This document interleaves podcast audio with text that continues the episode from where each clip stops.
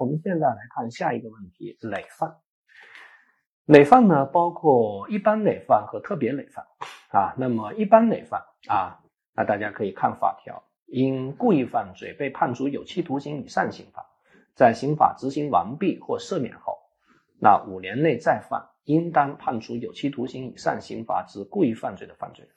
所以前后罪呢，它都必须是故意犯罪啊，前后罪都必须判处有期徒刑以上刑罚。后罪发生在前罪刑罚执行完毕或赦免后的五年以内啊。注意赦免这个制度，唯一跟着的就是累犯啊，是在累犯中才出现了赦免啊。前罪刑罚执行完毕啊或赦免后的五年以内，当然这里的刑罚执行完毕肯定指的是主刑啊，不包括啊这个附加刑啊。呃，然后累犯的法律后果啊，呃，无论是一般累犯还是特别累犯，那都应当从重处罚。同时，对累犯不能适用缓刑和假释啊。所以这里面就会有一个非常有趣的规定，就是累犯和缓刑、假释他们之间的一个关系问题。首先，累犯之后是不能够缓刑的，那其实缓刑之后也不能累犯。为什么缓刑之后不能累犯？因为缓刑之后，原判刑罚就没有执行过，所以谈不上前罪刑罚执行完毕。累犯之后不能缓刑，缓刑之后也不能累犯，累犯之后不能假释，那假释之后能不能累犯？可以，但是必须是从假释期满之日起计算，而不是从假释之日起计算。因为只有假释期满之日起计算，假释期满才叫做前罪刑罚执行完毕啊。所以这个呢。大家是要特别特别注意的啊！有一年呢，就曾经出过这个题，张三被判处十年有期徒刑，第五年假释，所以有还有五年的假释考验期。结果在这五年之内，他拼命犯罪啊，而且每天都犯啊。假定啊，这个啊搞了十个啊犯罪啊，在这五年之内搞了五个，五年结束之后又搞了五个啊。就是我们这里想一想，在假释考验期及至期满之后连续实施犯罪的，是否成立累犯？啊，我们认为这肯定是不成立累犯的，因为这属于在假释考验期间你就犯罪了啊，所以其实就要直接撤销假释啊，就数罪并罚啊，他就不需要用累犯的规则来进行处理啊，累犯一定是在假释期满后啊的五年内再犯新罪，而这个假释本身他已经搞掉了啊，不能说假释撤销了你还是累犯啊，那它就是啊不合适的，当然这里面还涉及很多数罪并罚的问题。啊，所以我们到时候讲到数罪并罚呢，再和各位来具体介绍。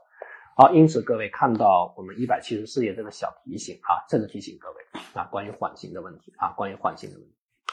呃，消极条件呢，过失犯罪和不满十八周岁人犯罪啊，不是累犯。所以只要有一个罪呢是在不满十八周岁的时候犯的，那就不是累犯。好，特别累犯，特别累犯啊，前后罪呢都是危害国家安全罪。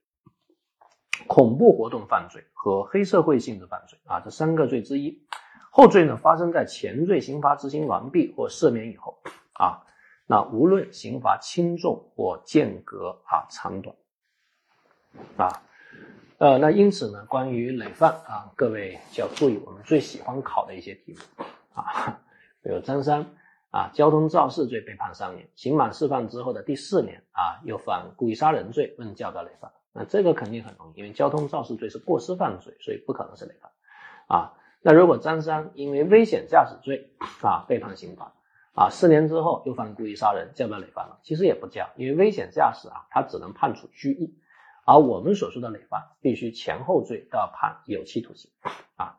那如果张三因为盗窃罪被免于刑事处罚啊，四年之后又犯故意杀人罪，这个叫累犯吗？这也不叫啊。因为累犯，他必须前罪要判处有期徒刑，现在前罪呢已经被免于刑事处罚了，对吧？但是最有意思的考点，张三如果因间谍罪被判管制，二十年之后又犯黑社会啊，这叫累犯，这叫累犯，因为这是特别累犯。那如果张三因间谍罪被免于刑事处罚，二十年以后又犯黑社会，应该判十年以上，叫不叫累犯？其实也不叫累犯，因为不管是一般累犯还是特别累犯，看到这个小提醒。前提都是前罪刑罚执行完毕，所以如果前罪被免除处罚，那自然呢，它就不是累犯啊，自然就不是累犯。好，累犯的处罚啊，应当从重处罚对于累犯不能缓刑和假释，注意是应当从重，而不是应当加重，因为在总则中没有加重处罚一说了。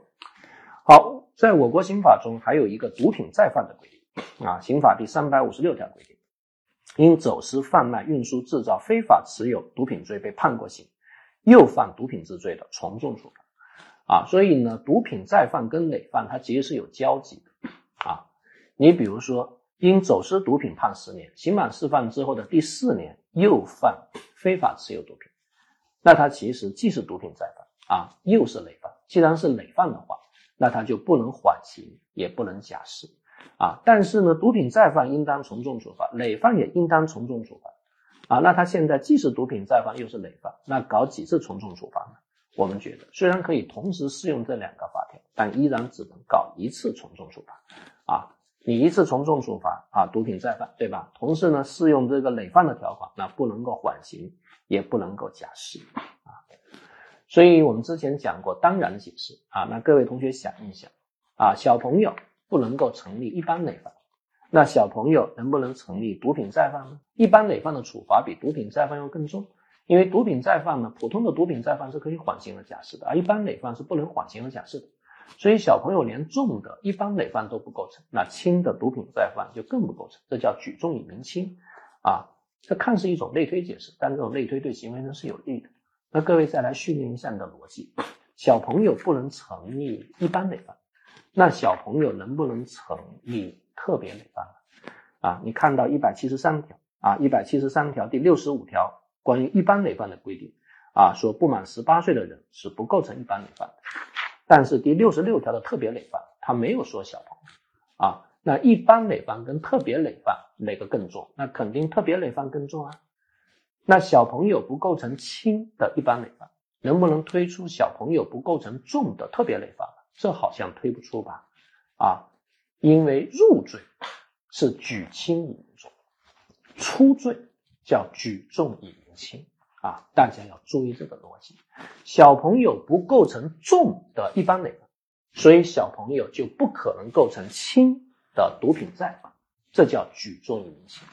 但你不能说小朋友不构成轻的一般累犯，小朋友就不构成重的特别累犯，那这个肯定是不对的啊，因为一个是入罪，一个是出罪，大家仔细去琢磨一下啊。